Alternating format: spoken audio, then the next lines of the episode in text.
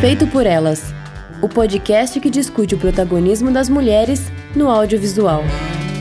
Oi, gente, eu sou Isabel Wittmann. Eu sou Camila Vieira. E nesse programa de hoje a gente vai conversar sobre a 23ª Mostra de Tiradentes. Mas antes, os nossos recadinhos. Isso, a gente vai agradecer, né, trazer no os nossos agradecimentos às nossas madrinhas, Carolina Roncone, Letícia Santinon e ao nosso padrinho José Ivan dos Santos Filho. É, a gente agradece também todas as madrinhas e todos os padrinhos, claro, mas só para explicar, esse agradecimento em especial é é por causa das novas categorias do nosso padrinho que a gente está usando esse ano, né? Como a gente se tornou um podcast independente, porque acabou a rede Anticast, para quem não ouviu os nossos programas anteriores, ficar por dentro, né? Só explicar isso. A rede Anticast chegou ao fim, então nós não temos mais o apoio que nós tínhamos em relação à edição, hospedagem, enfim, e todos esses gastos novos que nós vamos ter daqui para frente. Então nós criamos algumas categorias novas de amadrinhamento para dar conta também de cobrir esses gastos, né? Então nós temos essa categoria que se chama As Patricinhas de Beverly Hills, que uma das contrapartidas é justamente o agradecimento, tanto na abertura do nosso programa quanto na postagem do nosso site, né? Então por isso nós estamos fazendo esse agradecimento em especial para essas madrinhas e esse padrinho. E para você que quiser colaborar com a gente, acesse o padrim.com.br barra feito por elas ou patreon.com barra feito por elas. E bom, como nós mencionamos, esse programa vai ser sobre a Mostra de Tiradentes, a 23 edição da Mostra de Tiradentes, que aconteceu do dia 24 de janeiro até o dia 1 de fevereiro na cidade histórica de Tiradentes, claro, né? O nome já uhum. diz. E começando então, Camila, você é uma das curadoras da mostra na parte de curtas-metragens, né? Então uhum. conta um pouco para quem ouve o nosso programa como que funciona esse processo de curadoria, quais são os critérios, enfim. Uhum. Esse é o terceiro ano que eu participo da equipe de curadoria de curtas metragens. Durante esses últimos dois anos, a gente fez, pensou a Mostra de Cinema Tiradentes de uma forma mais integrada com a curadoria de longas, não no sentido da gente ter acesso aos longas, não, não, não é nesse sentido, mas no sentido de pensar de forma mais coesa a temática daquele ano. Então, assim, é, esse ano a temática foi a imaginação como potência, e a gente começou a pensar quais desses filmes eles entrariam dentro dessa discussão da imaginação dentro do contexto que o Brasil está vivendo, que é, é, um contexto de crise para o audiovisual, de interrupção e interdição das políticas públicas para o audiovisual e como os filmes eles podem escapar dessa sensação de esvaziamento ou da, de, uma, de uma certa sensação de impotência diante das coisas que estão acontecendo. Então, muitos filmes que apareceram e que foram escritos nessa última edição, eles apontaram voltavam para esse lugar da imaginação e da fabulação, tentando repensar a realidade né, do Brasil. Como escapar da crise pela criação e invenção de narrativas. Então a gente pensou essa temática e houve essa, esse diálogo muito interessante também com a equipe de longas, que é o Francis Wagner dos Reis, que faz a coordenação curatorial, né, coordenação de uma forma geral, mas também fez a curadoria de longas junto com a Laila Foster. E a gente da curadoria de curtas sou eu, a Tatiana Carvalho Costa e o Pedro Maciel Guimarães. Esse ano, em particular, a gente teve um número é, muito grande de curtas inscritos. É, isso vem aumentando a cada ano. Esse ano foram 870 curtas inscritos. No ano passado, se eu não me engano, acho que foram 770 por aí. Uhum. É, então, aumentou, acho que 100 é, números de, de curtas inscritos, e a gente tem o mesmo tempo, né, de avaliação, de visionamento desses filmes, até a gente conseguir montar a grade. E a gente selecionou, desses curtas inscritos, a gente selecionou 81 curtas, distribuídos em várias mostras. Então, a gente tem mostra jovem, que é para o público mais jovem, mostrinha para o público infantil, mostra formação, que é só com curtas realizados em universidades ou escolas de formação de audiovisual, ou mesmo editais como Revelando os Brasis, que também tem uma força de formação de novos realizadores. Temos a Mostra Panorama, que a gente fez esse ano, a gente incluiu mais uma sessão, geralmente a gente faz cinco sessões, é, mas esse, esse ano a gente incluiu mais uma, então foram seis sessões da Panorama. A gente tinha mais uma sessão temática, da temática desse ano, que é a Imaginação como Potência, mas tentando pensar a relação desses curtas com as cosmopoéticas contra-hegemônicas,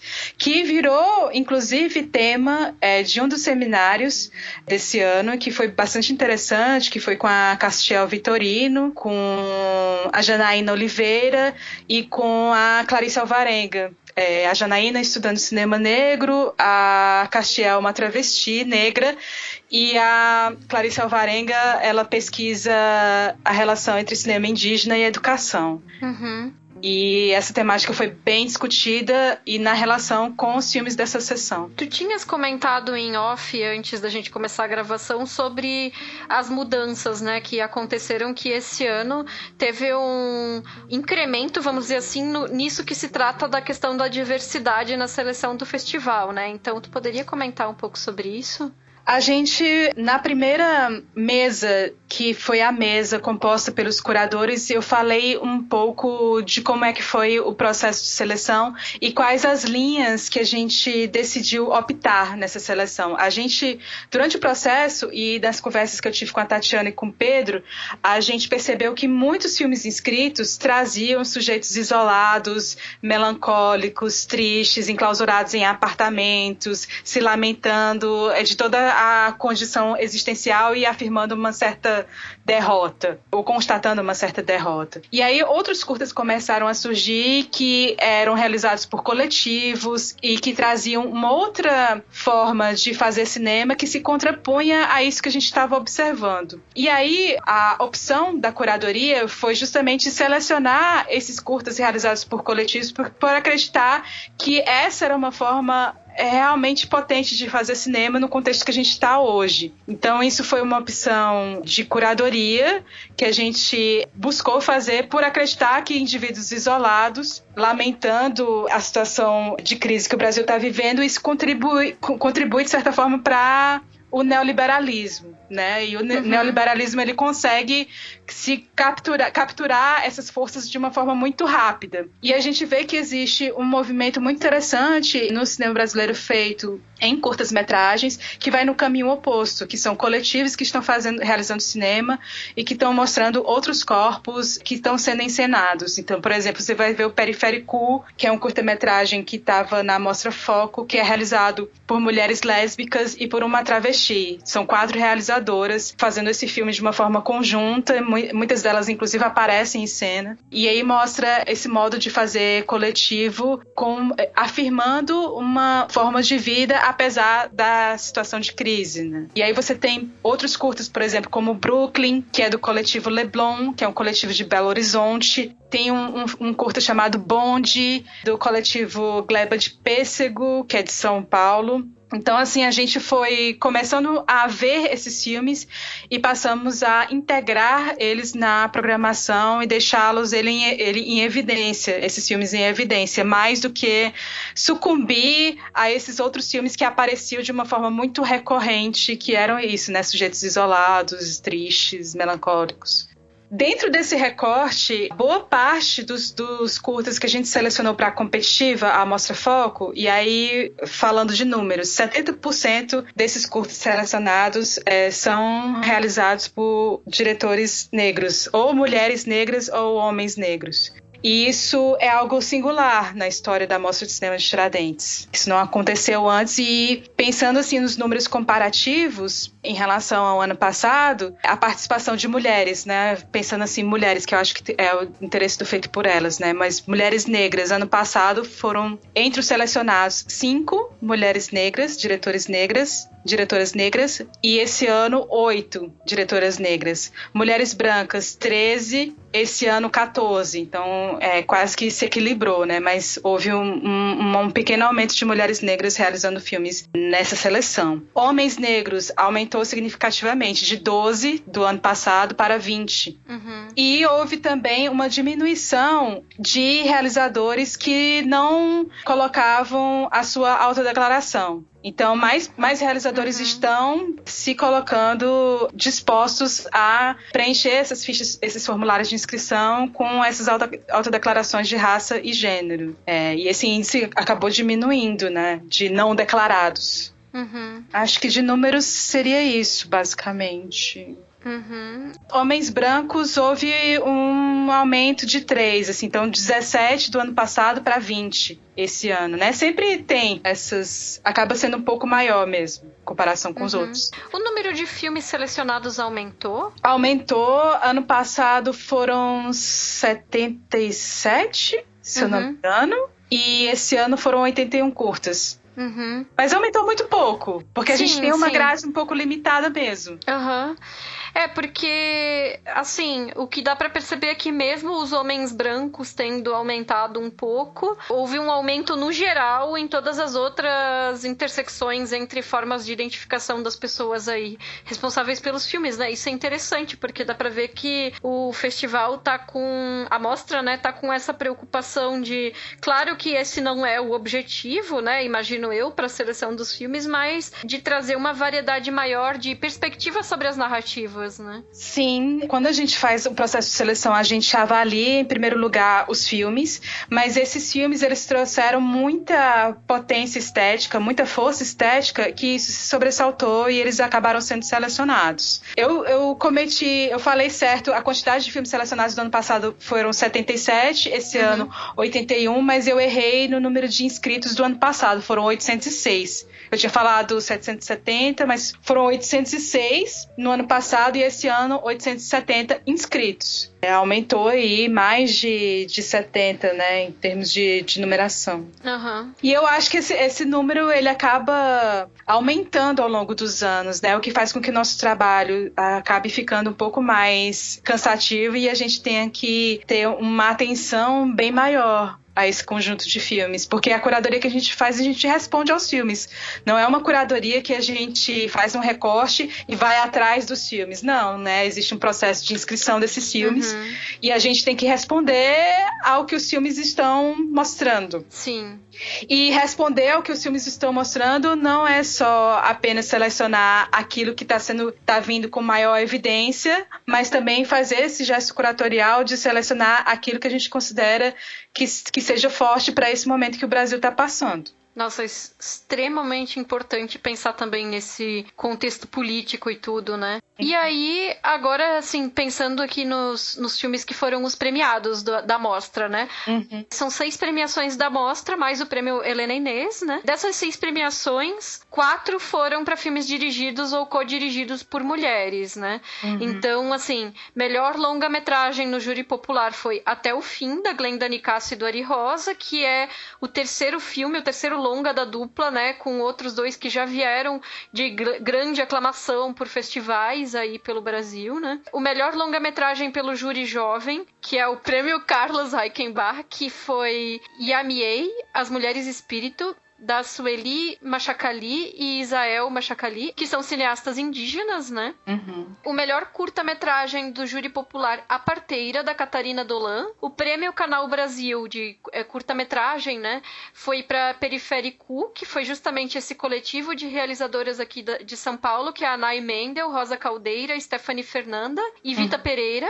Uhum. E aí, o prêmio Helena Inês, que é específico para o destaque feminino, né? Que foi para Lili Soares, que é diretora de fotografia do filme Um Dia com Jerusa, que é dirigido pela Viviane Ferreira. Enfim, e aí a gente vê isso, né? Que dos seis prêmios que foram para filmes entre curtas e longas, quatro foram para filmes dirigidos por mulheres, né? Sim. Uma coisa a se ressaltar no prêmio da Lili Soares, a Lilis, ela é diretora de fotografia de Um Dia com Jerusa, mas ela também fez a fotografia de outros dois curtas da mostra, que é o Minha História é Outra, da Mariana Campos, que era um curto que estava na Mostra Foco, que é a mostra competitiva de curtas, e o Ilhas de Calor, do Ulisses Arthur. Então ela estava representando, representando a direção de fotografia desses três filmes. Uhum. E foi uma, uma surpresa muito grata a premiação dela, porque ela é uma jovem diretora de fotografia negra, participa do coletivo, o DAFB, do coletivo de diretoras de fotografia, tem uma. participou bastante do, de todos os debates, então ela teve uma presença muito marcante e isso se consolidou com a premiação dela.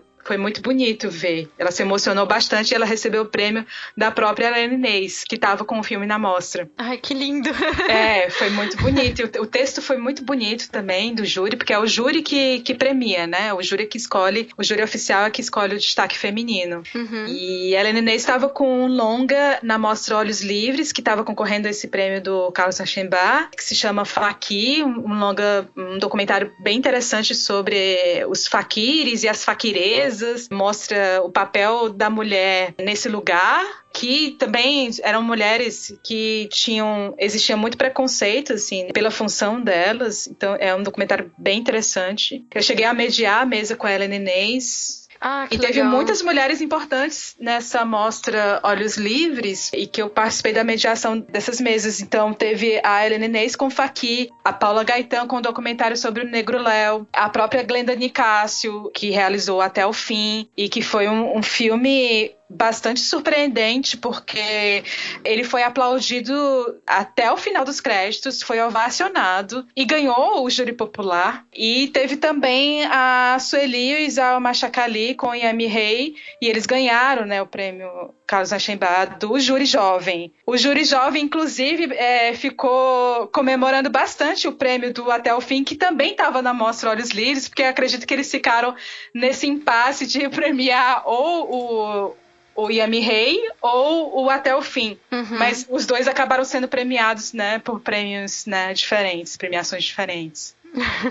E acabou que o júri já ficou, se sentiu contemplado, né? Que a grande dúvida deles, depois em conversas, eles estavam com essa dúvida se premiavam o Yami Rei ou até o fim. É bom, e eu aqui participando dessa conversa, claro, não estive em Tiradentes, não assisti a nenhum desses filmes, então imagino que, como boa parte do nosso público que também não estava lá na mostra, eu só posso esperar que esses filmes cheguem logo pra gente, circulem por outros festivais, estreiem nos cinemas, enfim, pra gente também poder conferir e saber um pouco, se inteirar um pouco dos debates, né, que esquentam a própria mostra e, e que, assim, é que a gente possa acessar eles também, né, porque é essa coisa, né, a gente, quem vai em festival muitas vezes tem acesso a, tantos filmes, eu tava vendo aqui a nossa pauta do, da mostra de Tiradentes do ano passado, quantos filmes que passaram em Tiradentes ano passado e que ainda não chegaram aos cinemas ou a outros, ou, ou pelo menos aqui em São Paulo, e imagino que em tantas outras praças também, né, Uhum. então a gente às vezes fica assim, né? Sempre, digamos assim, quem não consegue ir nos festivais fica em uma periferia do que tá acontecendo no cinema nacional, né? Porque o festival Uhum. é o lugar onde o cinema nacional tá fervilhando, né? Uhum, sim. O curto que ganhou o júri popular foi A Parteira, um documentário do Rio Grande do Norte sobre uma personagem. Que é isso, a a personagem principal é uma parteira.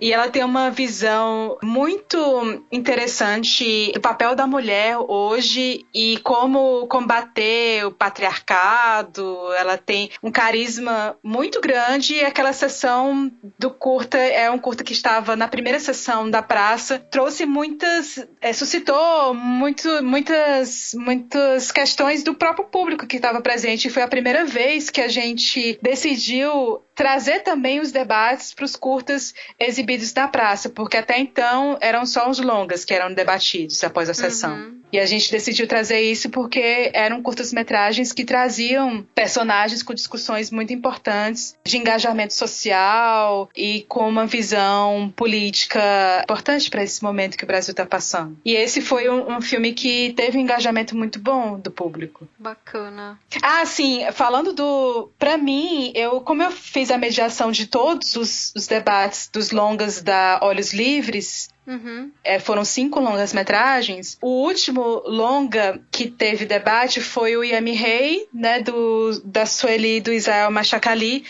E para mim foi um debate extremamente especial porque o Israel começou a fala dele com um canto, que ele chamava de canto do papagaio, para começar a pensar questões sobre o filme. E foi um debate que se deu de uma forma diferente, com uma energia diferente em relação aos outros debates, porque tinha muita clareza do que, que era esse filme e a relação com a própria comunidade indígena dos Machacali. Para eles poderem fazer essa filmagem, eles tinham que pedir autorização para o pajé, e aí eles falaram da temporalidade dessas imagens, que como é importante para a comunidade indígena que essas imagens elas sejam nesse tempo mesmo do take e não editar, não cortar muito, uhum. não deixar muito fragmentado, porque é importante mostrar esse ritual na íntegra. Uhum. E como a temporalidade do cinema que eles fazem é diferente e a visão do mundo é diferente.